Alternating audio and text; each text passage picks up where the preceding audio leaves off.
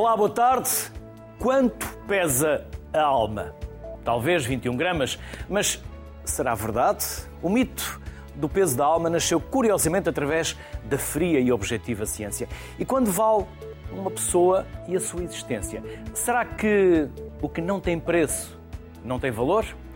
Quem governa decide por estatísticas, a partir de estudos e para chegar a resultados. O mérito é ou devia ser tratado como uma classificação, mas as pessoas confundem-se frequentemente com números. A ciência, estranhamente, foi mais gentil que as sociedades. As almas parecem valer hoje menos do que pesam. É o mote da conversa de hoje. Quanto vale, afinal, uma pessoa? Mas também quanto vale se não for valorizada? Em estúdio tenho Roberto Falanga e Edalina Sanches, investigadores no Instituto de Ciências Sociais da Universidade de Lisboa. Ambos, obrigado por aceitarem o nosso convite para falarem deste tema que, por vezes, discutimos pouco, o valor das pessoas, porque, como dizia no início, por vezes somos tantas vezes confundidos com números que acabamos por eh, não perceber a dimensão humana. E quando achávamos que o progresso iria dar resposta a todas estas questões, eis que surgem tantas dúvidas sociais, pessoais, que põem em causa todos estes fundamentos. Idalina, podemos começar por si? O que é que nos está a acontecer? Estamos a discutir pouco a pessoa, o valor dela mesma. Primeiramente, boa tarde, obrigada pelo convite, é um prazer estar aqui convosco e e, obviamente, este é um tema bastante, bastante abrangente, ele pode ser analisado de várias formas.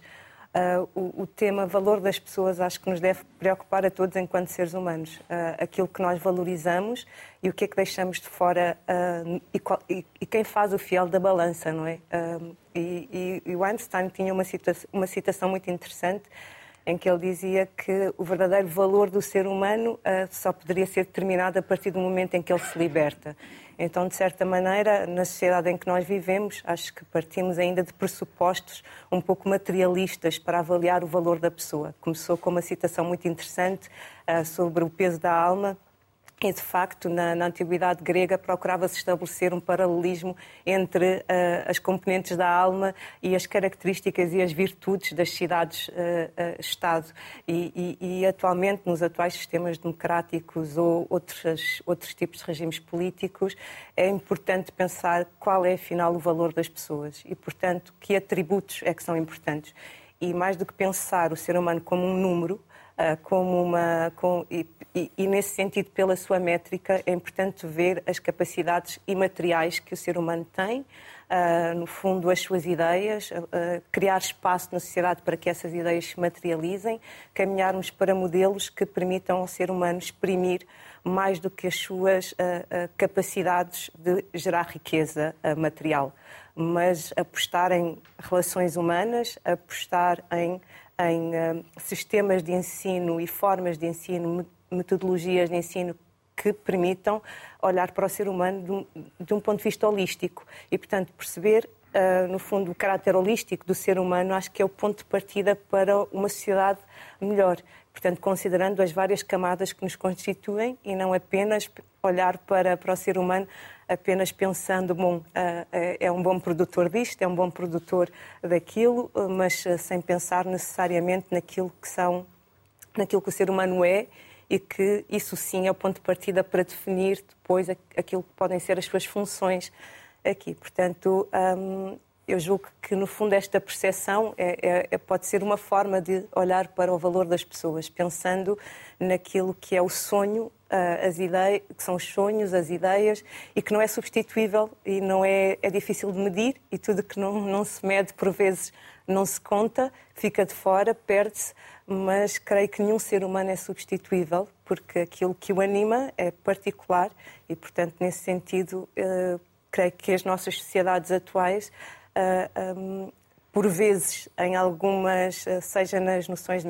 meritocracia, seja na forma como olhamos para determinadas profissões, seja na forma até como imaginamos o futuro e a crescente, uh, uh, o crescente processo de maquinização e subhumanização acaba por, por fazer esquecer toda esta dimensão que é fundamental. e que, no fundo, uh, dirige, digamos assim, o ser humano e o separa de, de, outras formas de, de, de, vida que existem no universo. Roberto, como dizia a Edalina, vivemos numa sociedade que tudo é medido, em que aquilo que não tem preço quase não tem valor. Uh, vivemos numa sociedade cada vez mais de números, uh, ficamos definidos por um simples número, ou há uma dimensão que nós estamos a desvalorizar e que é importante salientar e devemos também trabalhar, até mesmo nas empresas. Sim, eh, concordo com o que a Adelina acabou de dizer. Eh, aliás, aproveito também para agradecer o convite. Não há dúvida que a natureza humana seja extremamente complexa e que, portanto, eh, extremamente complexa e abrangente nas suas características, suas mais diversas características e formas de, eh, de expressão. Uh, eu não sou contra os números, eu não sou contra as medições, aliás. Eu próprio, na, na minha investigação, por vezes, uh, preciso medir eh, por exemplo, os impactos de. de Preciso quantificar, nem sempre só qualificar. É? Portanto, o problema, é, o problema não são os números em si.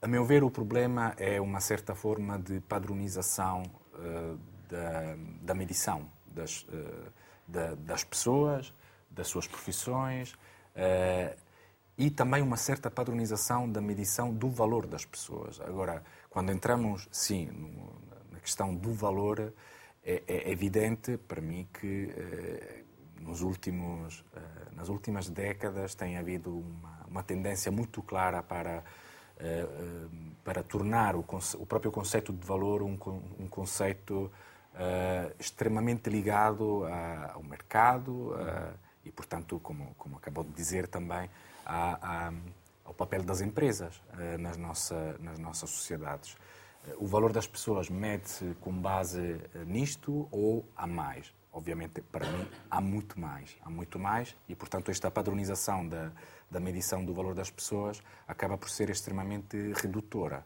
Uh, e acabamos por fazer economia da complexidade, não é? É a ditadura do mercado?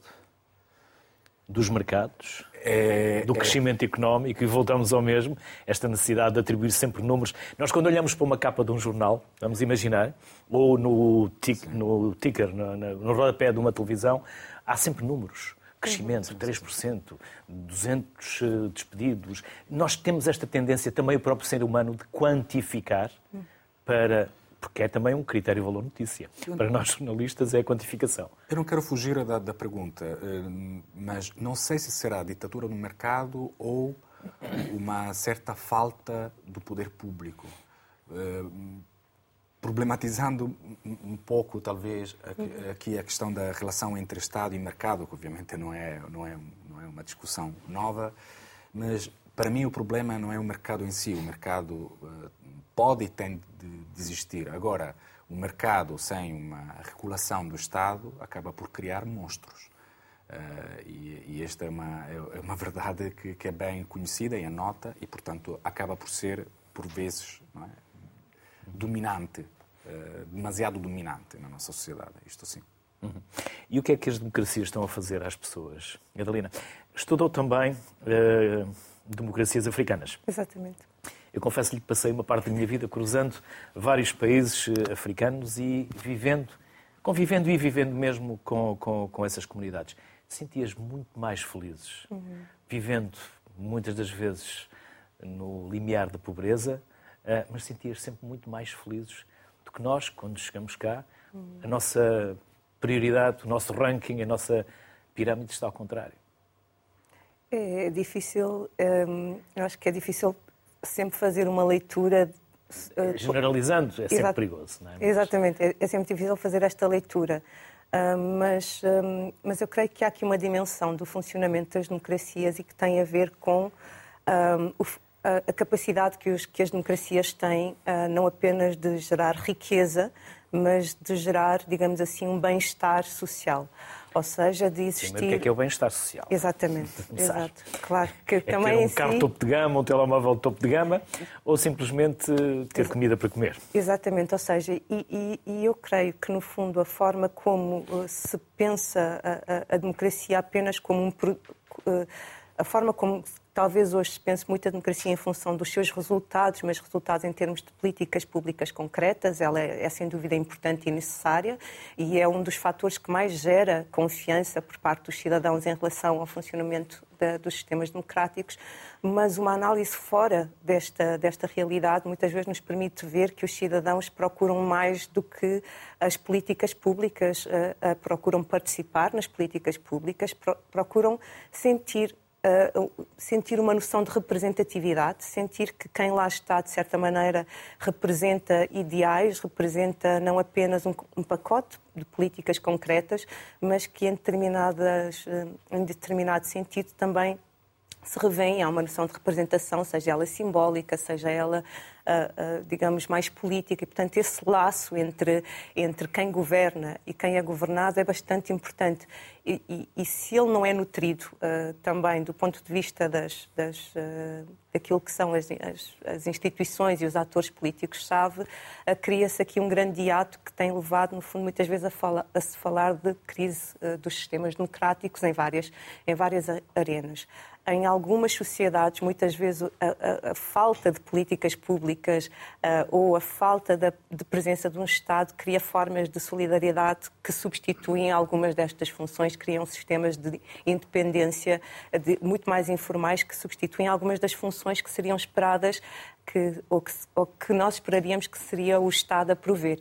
E, portanto, nestas, em alguns contextos, são muitas vezes essas redes de interdependência e esta, esta noção mais informal que acaba por substituir algumas uh, funções ou algum apoio que se espera ter. Na peça que nós acabámos de ver, por exemplo, via-se que esta família contava de, um certo, de, um certo, de uma certa maneira informalmente, mas tinha uma rede de apoio que permitia, no fundo, a estes pais poderem, no fundo, ao mesmo tempo não deixar a sua cidade e ter algum apoio por parte da família. Claro que isso não é o, desejável, mas é importante que assim seja, ou seja, uma das características, um dos, um dos valores importantes da, do, que, que, caracterizam também os seres humanos e não só, é, é a solidariedade, é a entreajuda. Portanto, é, é, importante que ela não seja, não seja como um substituto uh, para, para algo que devia uh, surgir, no fundo, da dinâmica de funcionamento do Estado, mas é muito importante que ela, que ela continue a existir na mesma como complementaridade e reforço. E, portanto, em algumas sociedades onde, do ponto de vista material, uh, porventura poderão faltar algumas dimensões, talvez existam outras possibilidades, outros caminhos alternativos, não que não completam tudo para aquilo que falta, mas que talvez criem uma, uma noção de proximidade e de valor humano que eu acho que talvez eh, em algumas sociedades eh, nós cada vez mais eh, nos afastamos da, da, da dialética entre seres humanos, da proximidade, do contacto com a natureza e se calhar estamos cada vez mais mediatizados por via de outros artefactos e outros instrumentos. Mediatizados e por vezes manipulados, cerceados, porque quando falamos de dinâmicas de sociedade, na verdade, onde está o capital social? Onde está esta capacidade de nos associarmos e gerarmos este capital social de comunidade? Estamos cada vez mais individualistas, mais egoístas. Roberto? Estamos, mas.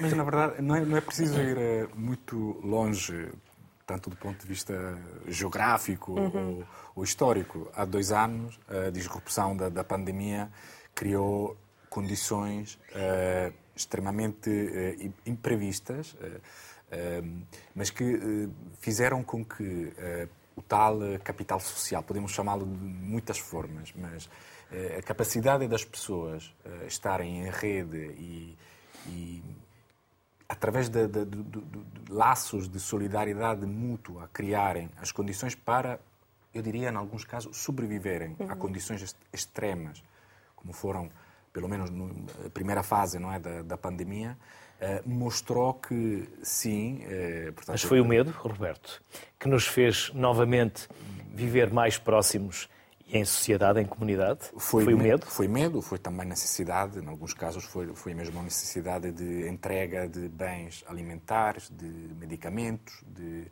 portanto, dar suporte uh, e dar apoio àquelas pessoas que, por diversas razões, não, não conseguiam, uh, portanto, ter, fazer de outra forma. Portanto, sim, foi, foi o medo, mas também foram necessidades reais. E aqui uh, acho que é importante também reforçar aquilo que a Dalina acabou de dizer. Uh, portanto, a, a, importância não é, do valor que é criado através destas relações, portanto, em alguns casos pode ser definido de capital humano, mas que não pode ser, eh, a meu ver, eh, entendido de forma isolada da capacidade das instituições políticas também responderem a estas uhum. necessidades. E o exemplo que estava a dar da pandemia, para mim, é um exemplo extremo, mas é interessante porque mostra exatamente como a sociedade, perante uma certa ausência, pelo menos no início, do Estado, portanto, da resposta do Estado, porque eh, do, estava, estávamos todos muito, não é, com pouca noção daquilo que estava a passar e o Estado, em muitos casos, demorou a encontrar respostas. Portanto, esta capacidade de responder autonomamente, sim, mas tem que haver, a dada altura, depois, tem, temos de voltar aqui a ter um... Vamos eh, trazer mais duas vozes para a conversa. Vamos trazer uh, o Alexandre Afonso. O Alexandre Afonso é professor de Políticas Públicas na Universidade de Leiden, nos Países Baixos, e Rosário Moreira. É professora na Faculdade de Economia do Porto e diretora do MBA Executive e, MBA Executivo em português e digital na Porto Business School.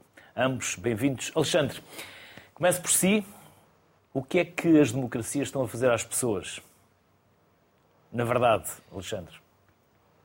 Antes de mais, obrigado pelo convite. Eu concordo muito com o que a Idalina e o Roberto disseram, no sentido que acho, acho, que é mesmo importante fazer uma distinção entre o que é valorizado um, em, em, termos sociais, o que é útil nas democracias, as funções que diversos uh, indivíduos fazem, como tratar pessoas uh, idosas, as crianças, mas não têm um valor económico direto sentido, neste sentido. E do outro lado, tudo o que é medido pelos indicadores económicos que temos, o, o PIB, ou, ou, mesmo salários, que dão valor a coisas que não podem ser muito diferentes do que é útil em, em termos de valor social.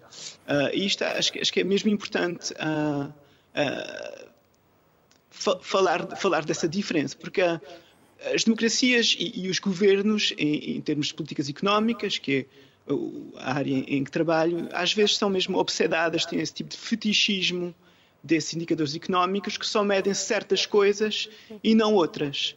Uh, e, e, há uma variedade, há uma quantidade enorme de, de, de funções, de, de atividades uh, feitas pelas famílias, por exemplo, ou pelas, pelas mulheres. Uh, investigação mostra que, que, que há um, um, uma dimensão de género muito importante, que o trabalho feito pelas mulheres, de tratar as crianças, desproporcionalmente pelas mulheres, têm menos valor uh, uh, económico em termos de salários, em termos de todos esses indicadores. Por isso, acho que é importante nas, nas nossas democracias também pensar ne, nessa diferença e tentar revalorizar, revalorizar esse, esse, aspecto que, que, não, que não entra nas caixas bastante rígidas que temos em, termos de, de políticas económicas. Rosário, e a valorização do ser humano pode e deve fazer-se também pela educação? Olá, boa tarde. Com certeza que sim. Eh, é um gosto estar aqui hoje a discutir este tema tão relevante. Bom, para lhe poder responder, eh, eu tive que fazer primeiro uma reflexão eh, para entender de facto o que é que é o valor, o que é que nós estamos a falar aqui quando referimos ao valor de uma pessoa. Na verdade, como, como nos disseram o Roberto e Dalina, não há uma medida única e, de facto, o ser humano não é um número. Mas nós conseguimos, eh, principalmente a nível da universidade, e os investigadores gostam sempre de, de compor eh, como é que se chega a um, um, certo valor, ainda para mais eu que estou na, na, na, na, Faculdade de Economia e na Porto Business School. E, portanto, existem algumas abordagens e estudos científicos que eh, eu vou trazer aqui que podem ser úteis para entender as características, porque só depois de compreender as características e o comportamento que atribui mais ou menos valor a uma pessoa, e quando falo mais ou menos valor não é só o económico, é também o social, é que podemos, a nível da educação, eh, ver onde é que nós podemos investir e, e trabalhar para aumentar esse mesmo valor. Nós, desde, desde, logo, temos uma abordagem comum que nos diz que o valor de uma pessoa uh, é aquilo que nós geralmente valorizamos nos outros, portanto temos a bondade, a empatia, a honestidade, mas por outro lado também temos uh, aquilo que, que, que as pessoas contribuem para a sociedade, seja economicamente ou não, e para a humanidade em geral. Então, olhando aqui um pouquinho mais concretamente para os determinantes do valor da pessoa, desde logo temos o nível de rendimento, não, não, podemos passar ao lado e, portanto, quanto mais rendimento uma pessoa tem, mais valor. Uh, pessoas com maior rendimento podem, de facto, contribuir, quer do ponto de vista social, quer económico. Temos o valor, uh, a educação, que é quanto mais eh, educação uma pessoa tiver, mais apta estará para resolver problemas complexos e até para desenvolver atividades no mercado de trabalho. Temos o valor da profissão, sabemos que há profissões que estão associadas a um valor intrínseco, engenheiros, médicos, eh, professores, um, portanto, uma, uma panóplia de, de, de profissões temos, infelizmente, o género, a raça e a etnia, que também eh, eh, nos ajudam a formar o valor de uma pessoa. Este aqui é aquele que nós deveríamos ter menos em cima da mesa. Uh, e depois uh, o, o, contributo para a sociedade. Então temos aqueles que mais contribuem para as ciências, prémio Nobres, para as artes e para a política, digamos que são aquelas pessoas que têm mais valor. E, portanto, tendo decomposto o, o, o termo valor nestas seis grandes uh, determinantes, uh, vou agora direto à pergunta que me colocou, que é, e ao nível da formação, será que o valor das pessoas é influenciado pela formação? Uh, penso que foi esta a questão central. Foi, certo? exatamente. Certo. Desde logo, mais competências, mais educação implica mais competências e mais capacidade. Mais capacidade leva a, a contribuir para a sociedade, maior produtividade e desempenho. Portanto, temos aqui uma relação direta do valor que se consegue medir uh, nas pessoas entre a educação e as competências que adquiriram durante esse período de formação e o desempenho que têm seja ele social, seja ele organizacional, para uh, as empresas. Por outro lado, uh, digamos que a formação e a educação, e aqui as escolas em geral e as universidades têm um papel uh, que eu considero bastante relevante, permite dotar o, o, as pessoas que têm, que investem e que têm possibilidades de se formar em, em, saber lidar com situações mais complexas e desafios da vida, portanto, tem mais uh, capacidade de adaptação e resiliência, capacidade de criar valor mesmo para os outros.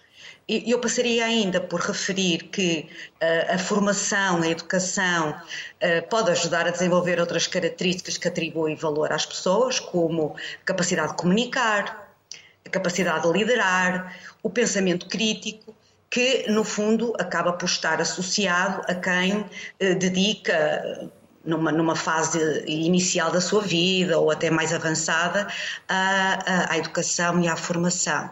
Finalmente, penso que uma pessoa mais formada acaba por ter mais valor e atribuir-se a si próprio mais valor. Portanto, aumenta a confiança, a autoestima e, e, claro, a motivação, a resiliência e o contributo para a sociedade. Portanto, eu mencionaria estes quatro aspectos como sendo aqueles que a, a formação mais impacta diretamente. Alexandre, a Rosário falou de algo que é extremamente importante e que por vezes discutimos pouco, que é este pensamento crítico, esta nossa capacidade de argumentar e de refletir sobre as coisas. Há uma realidade no norte da Europa e outra no sul da Europa, Alexandre? Um, sim, em termos de educação, eu gostei muito do que a Rosário disse sobre, sobre a importância da educação, também por alguém que tra também trabalha na universidade, também no meu interesse de dizer que a educação é importante, mas é, é importante também eh, dizer que há diferenças entre o sul da Europa, particularmente Portugal, e o norte da Europa em termos de, educação e em termos de o impacto da educação sobre o mercado do trabalho. Por exemplo, Portugal é um dos países onde uh, o impacto da, da, educação sobre rendimentos é um dos mais importantes e a diferença entre as pessoas com uh, ensino superior e sem ensino superior é uma das mais importantes entre os países europeus. Por exemplo, alguém que tem um ensino superior, se não me engano, ganha mais ou menos 70% mais que alguém só com o, o, o, o 12 ano. Uh, esta diferença é mais pequena em países uh, do norte da Europa e, e, a maior também em relação a Portugal em comparação com a Espanha. E isto tem a ver com, com, com a história também, com o facto que Portugal uh, tem, tinha também muito poucas pessoas com ensino superior também no passado, que é o resultado de, de um atraso acumulado desde o princípio do, do, do, século XX. Esse, esse, atraso está a ser compensado agora, lentamente, mas isso leva décadas. E acho que tem, também tem a ver com a valorização de diferentes uh, diferentes aspectos da sociedade. Muito tempo Portugal, em Portugal parece que a educação não foi valorizada da mesma maneira que tinha sido em, em, em outros, em outros países. E, e, era o caso especialmente durante o período do, da ditadura antes do, do, do 25 de Abril. Uh, por isso há, há, de facto, uma diferença entre sul da Europa e Portugal e outros países em relação ao valor que se dá a diferentes, a, a diferentes fatores, incluindo a educação. E incluindo a inclusão e a imigração também, Alexandre? Pois é, a imigração é, é um. É, quando falamos de valor das pessoas, é, é, um, é uma área bastante interessante, porque é, é um valor onde ah, acho que as democracias e os políticos ah, são mais prontos a dar valor e a tentar decidir se alguém uh, uh, vale a pena deixar entrar no seu próprio país. E, e muitas vezes acho que os, os, governos fazem esse tipo de cálculos em relação, por exemplo, à, à, educação. Há países como o Canadá que tem sistema de pontos, onde as diferentes características dos indivíduos em termos da sua educação, o, o valor das suas competências linguísticas, mesmo coisas que não controlam, como a, a idade, eles dão pontos e, e, e, esse tipo de quantificação de que a gente falava no princípio é, é especialmente importante na área das políticas de imigração. Que, e, e, os políticos fazem muitos cálculos nessas áreas que não fariam em relação aos seus próprios uh, cidadãos, porque os seus próprios cidadãos também são, uh, votam talvez, uh, e têm relações de poder que podem ser diferentes em relação a imigrantes. Mas esse, essa dinâmica de, de, quantificação e dar valor numérico às pessoas, acho que é especialmente desenvolvido nessa área da imigração e políticas de imigração. Rosário, qual é o papel das universidades para combater esta desigualdade através da educação? Ora bem, uh, olhando para a missão das universidades em geral e que está tripartida, hoje temos aqui dois professores e dois investigadores, um, ehm, e está tripartida entre precisamente o ensino, a investigação e a extensão universitária. Eu considero que em qualquer uma destes uh, apoios da missão das universidades, ehm, nós podemos combater as desigualdades sociais. Desde logo, Uh, e, e, relacionado com o que o Alexandre disse, portanto, desde logo as políticas, não é? A democratização do acesso à educação, para além do poder político, as universidades podem ter aqui um papel na oferta de eh, oportunidades educacionais, atribuindo bolsas de estudo, eh, residências estudantis, de modo a que o, quem tem menos poder económico possa frequentar de igual modo o, o ensino superior. Uh, e, por essa via, combater as desigualdades sociais, porque tendo competências para o exercício de uma profissão.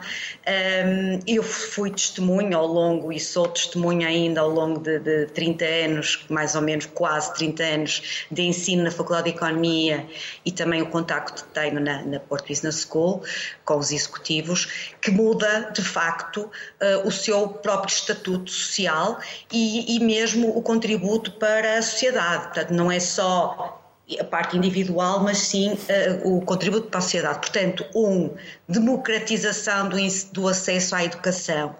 As universidades, juntamente com os poderes centrais, podem contribuir para esta diminuição destas desigualdades. outro dos aspectos que eu gostava aqui de referir é um, a formação de profissionais que sejam capazes, ou seja, bons médicos, bons arquitetos, bons engenheiros, eh, eh, bons gestores, economistas e por aí fora, têm um papel vital. Portanto, como é que é possível nós podemos inserir nos próprios planos de estudo, nos currículos dos, das licenciaturas eh, e, e, dos outros graus de ensino, cursos, disciplinas que incluem, que incluam competências de liderança, empreendedorismo social que nós aqui na faculdade que, que, temos de facto uma aposta e na PBS no empreendedorismo, portanto incluir, sensibilizar quem está a, a efetuar um curso superior para uh, o empreendedorismo social e também para a resolução de problemas complexos de forma mais eficaz e, e que ajude toda a sociedade. Uh, isto no que diz respeito diretamente à, ao ensino, à missão ensino. Agora, relativamente à investigação, as universidades o que é que podem fazer? Podem promover a investigação uh, e a inovação uh, social, uh, desenvolvendo então colaboração entre os investigadores, os professores, os estudantes e até as comunidades locais, com o objetivo precisamente de encontrar soluções inovadoras e sustentáveis para problemas sociais. Nós, por exemplo, quer na Faculdade de Economia, quer na PBS, temos uma forte ligação ao, ao tecido empresarial que nos rodeia, de modo a resolvermos problemas que essas empresas têm através de um, a dissertação final, do mestrado ou os projetos finais serem focados no desenvolvimento de soluções eficazes das empresas uh, que nos rodeiam. Finalmente, no que diz respeito à, à extensão universitária, que é o último grande pilar da missão, um, claro que as universidades podem estender os seus serviços uh, à sociedade, como Uh, por exemplo, uh, através da assistência técnica, programas incluídos dentro da, da, Faculdade de Medicina Dentária, por exemplo, haver aqui um programa de atendimento a custo bastante simbólico das pessoas com menos possibilidades, eh, projetos de investigação participativa ou ainda alguns programas de apoio à comunidade, para além do voluntariado que nós promovemos nos nossos alunos ehm, e que eh, naturalmente vai desde logo numa fase de formação inicial, que eu penso que os marca bastante, tendo este compromisso com, para com a sociedade, ser bom naquilo que se faz,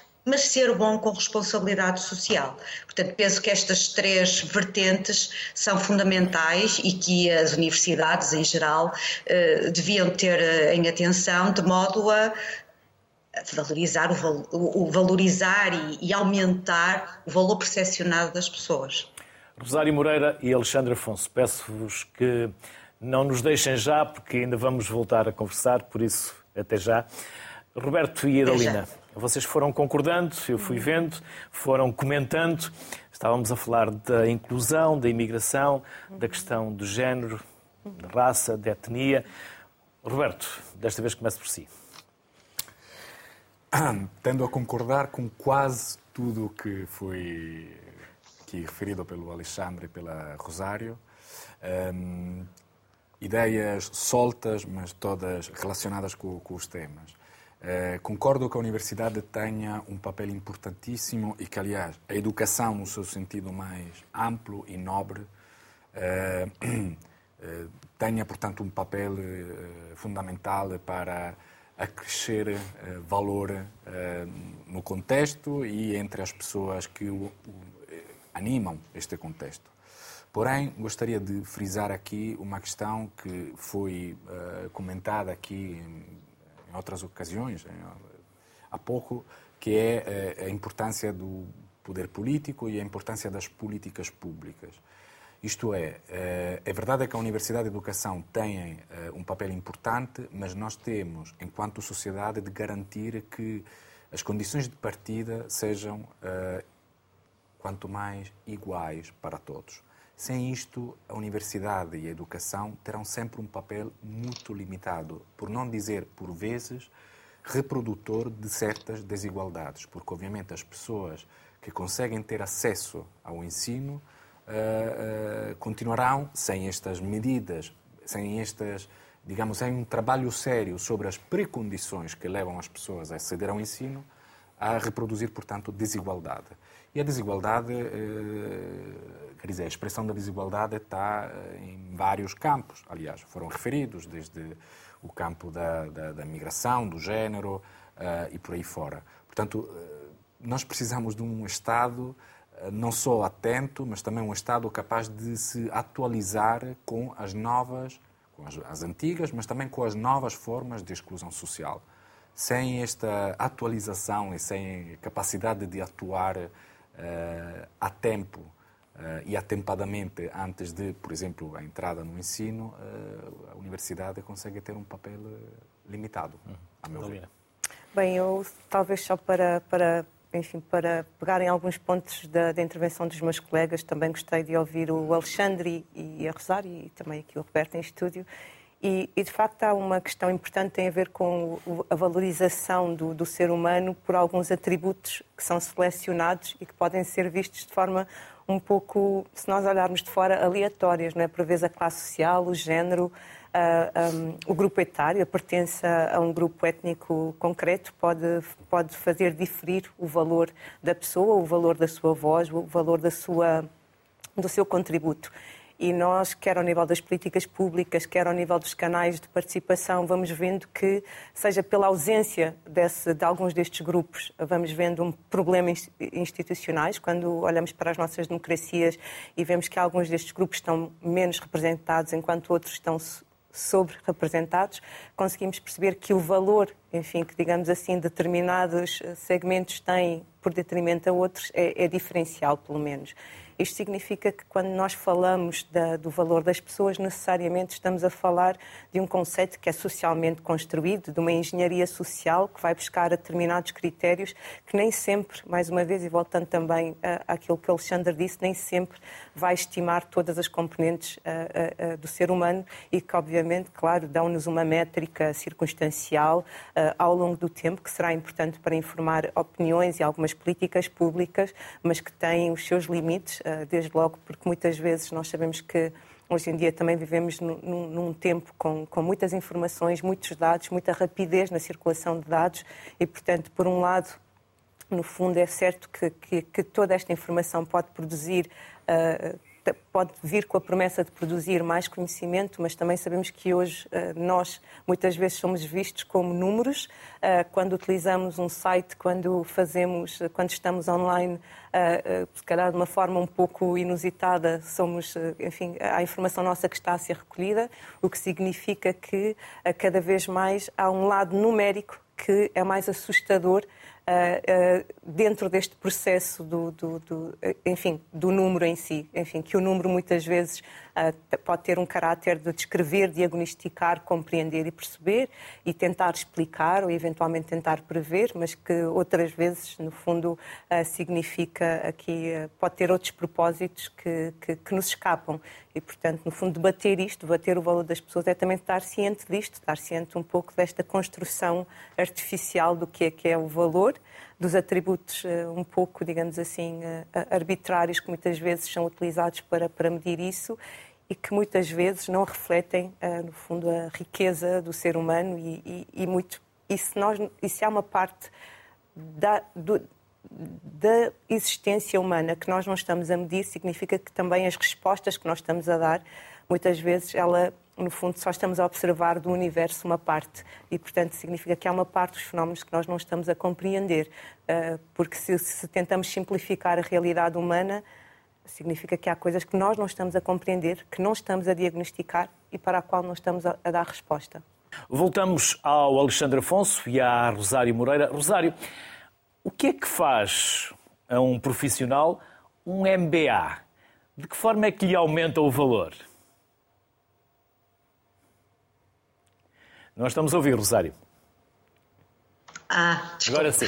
Ah, desde logo, aumenta o valor percepcionado pelo, pelo mercado de trabalho e aumenta o, valor intrínseco, porque de facto um MBA é um concentrado de competências, é um conteúdos uh, hard, no sentido que uh, vão adquirir em pouco tempo, tempo muito limitado, um, competências da área da, das finanças, do marketing, a estratégia, portanto, tudo o que representa o Master in Business Administration, por um lado, e por outro, há também o desenvolvimento de competências um, como aquelas que falei há um bocadinho, que são colaterais, como uh, a liderança, a comunicação e depois duas ou três que são quase que imperdíveis em qualquer MBA, que é o espírito crítico, um, o resolver problemas complexos e adaptação à mudança.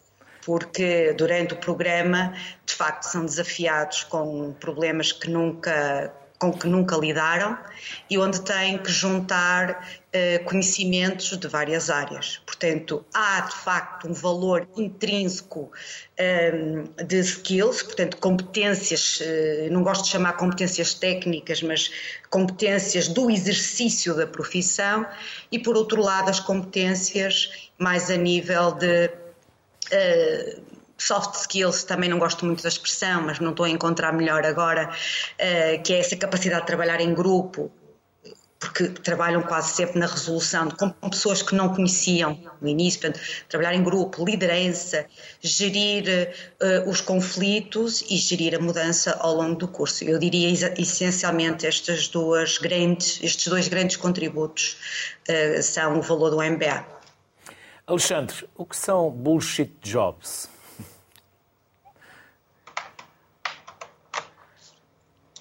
É, é, um, uma ideia que foi uh, produzida por um, um antropólogo uh, americano há, uns anos atrás, que escreveu um livro. Bullshit Jobs pode traduzir talvez empregos da treta, e, e, e, a ideia era, o ponto de partida era um, uma, uma, predição do John Maynard Keynes dos anos 30, que predizia que com os ganhos de produtividade que se podiam observar na economia nessa altura, seria possível, agora, 60 anos mais tarde, uh, trabalhar uh, 15, horas, 15 horas por semana e o resto do tempo dedicar-se à pintura, a desporto e, e, outros lazeres. Isso, obviamente, não aconteceu. E, e a, a, resposta do, do, do David Graeber é, é, é, dizer que, para compensar a, a, o funcionamento do capitalismo, cria sempre novas funções, novas necessidades, que criam novos empregos cuja utilidade social não é sempre óbvia. E, e, acho que toda a gente, eu trabalho numa universidade, acho que é o caso de, de outras pessoas que trabalham em, em qualquer organização, há sempre empregos e funções onde há gente a controlar outras pessoas, depois há pessoas a controlar os que controlam as outras pessoas e assim, eh, assim, assim sempre a aumentar. E é isso que, que, que David Graeber chama os bullshit jobs. São bullshit, são, são empregos que talvez são muito bem pagos, às vezes, pensamos a, ele fala de consultores, de gestores de empresa, de, de, de não sei, influencers, talvez, na, na, na, nos meios sociais, que talvez são bem pagos, mas cujo valor social e valor adicionado à sociedade é assim... Uh, não muito óbvios, especialmente se compararmos às, às pessoas que deram a entrevista no, no, princípio do programa, que trabalham no, em lar de idosos, professores de ensino primário, aqueles todos, aquelas pessoas que quando se metem em greve têm um impacto real na sociedade. Se os, quando os, os professores de ensino básico se metem em greve, é um problema, porque eles são mesmo úteis para a sociedade. Se os influencers se, se põem em greve, não sei se, se teria um, grandes consequências. Mas é isso que, que David Graeber fala, uh, chama, chama bullshit jobs, ou, ou, ou jobs da treta. Alexandre Afonso, Rosário Moreira, obrigado pelo contributo que nos deram, pela disponibilidade que tiveram e pela simpatia também com que nos brindaram. Bem-ajam e até uma próxima. Obrigado. Obrigada. Deus, boa tarde. Falámos aqui também dos influencers, estávamos em termos eh, até figurados, mas o que é que a digitalização, o que é que as redes sociais estão a fazer ao ser humano, Edalina? Há um valor digital que não é necessariamente o mesmo valor pessoal?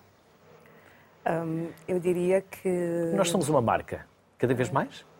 Uh, não, não, não, não, vejo o ser humano como uma marca e acho que a crescente uh, uh, digitalização e sendo, no fundo, as redes sociais um dos, um dos aspectos apenas dessa, dessa crescente digitalização, eu creio que, que, nos coloca desde logo numa plataforma virtual, onde por vezes a, a, a, nossa performance, aquilo que nós apresentamos como sendo o nosso valor, como os nossos atributos, muitas vezes não, não espelham, digamos assim, no fundo, aquilo que é a nossa realidade no dia a dia. E, portanto, até a natureza das discussões que têm lugar nas redes sociais são diferentes daquelas que por vezes ocorrem quando as pessoas estão em contexto offline, por assim dizer. Então, creio que o ser humano não é uma marca, mas que alguns seres humanos optam por, por se tornar uma marca por via da sua profissão, uh, por via da, do, do, seu objetivo também de, de, de influenciar uh, algumas, alguns setores ou alguns grupos dentro da população e, portanto, há, há, acho que a crescente digitalização e as redes sociais, uh, no fundo, escalam, criam as condições e, escalam também essas condições a um nível local e global, no, no caso de algumas figuras.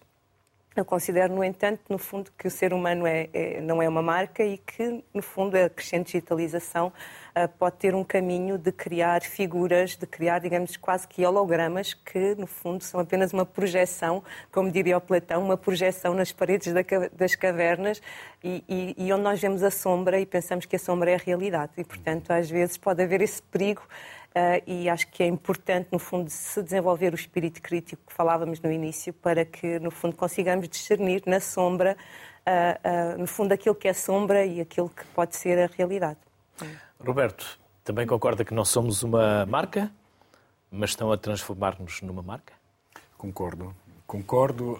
Eu pessoalmente até tenho uma certa alergia a, a tudo que é rede social, quer dizer, participo das Mas tem presença nas redes sociais? Tenho alguma, alguma, alguma mas... mas não consigo acompanhar. Mas é mais pessoal ou é profissional? Boa pergunta. A fronteira entre uma e outra é cada vez menos clara, eh, mas diria que tendo a, utilizá-la, a utilizar as redes sociais mais do lado profissional do que pessoal. Uh, mas é, mas é, é, é, a questão da marca, é a questão de, de, nos tornarmos marcas, a questão dos influencers. Gostei muito uh, do bullshit jobs. Do bullshit, jobs, da greve dos influencers. Realmente quem é que sentiria falta, não sei. um, mas a questão do digital é uma questão extremamente complexa, obviamente. E é uma questão que não pode ser banalizada. Ehm, é claro, é evidente como eh, o desenvolvimento das novas tecnologias eh, vai continuar, vai, eh, vai influenciar cada vez mais a nossa forma de ser, a nossa forma de estar, a nossa forma de nos relacionar e vai incidir claramente também no valor percebido das pessoas e das profissões. recupero aqui uma das questões que também foi colocada há pouco que é, portanto, não é que tipo de valor é transmitido através das novas tecnologias e se será o mesmo do valor que temos em presença. Eh, eu quero recordar, e volto aqui ao exemplo da, do, do, impacto da Covid, mas quando começou esta, portanto, há, dois anos, há mais de dois anos, esta nossa nova fase histórica, o digital desempenhou um papel importantíssimo. Mas foi importantíssimo também porque mostrou uma vez mais, se, se, se, se era necessário, as desigualdades eh, estruturais que existem na nossa sociedade. Porquê? Porque houve profissões que conseguiram eh, continuar, eh, por exemplo, no meio online, enquanto outras que normalmente são menos valorizadas, penso em todas as profissões de primeira linha, penso nas profissões de contacto direto com o público, obviamente, em muitos casos não conseguiram ser traduzidas para o meio online e, portanto, continuaram no terreno, continuaram no terreno expondo estas pessoas, estes trabalhadores a riscos enormes, também riscos de saúde, obviamente. Uh, e, e, portanto, aqui o meio digital e toda, toda a narrativa que foi construída à volta do trabalho à distância, do trabalho em casa, quer dizer, tudo isto criou uh, uma, uma, uma, uma situação uh, por vezes, não, não vou dizer paradoxal, mas que, que, mostrava o paradoxo de, do valor que as profissões têm, têm tido até agora e que provavelmente é, terão ainda no futuro, mas com uma com necessidade de nós repensarmos de facto é, quais são as profissões de topo, quais são as profissões menos de topo e, e, pronto, esta hierarquia é importantíssima. Roberto Falanga e Adalina Sanches, muito obrigado pela vossa simpatia. Obrigada. Obrigado igualmente por nos emprestarem os vossos conhecimentos e saberes. Está aqui uma dimensão importantíssima do ser humano, do valor das pessoas e foi esse valor que hoje vocês também generosamente partilharam connosco. Por isso, bem-ajam e em nome da sociedade civil, um enorme obrigado. Obrigada. Obrigado. Não digo esquecemos, o, esqueçamos os números, mas eh, digo valorizemos as pessoas. Boa tarde, saúde para todos.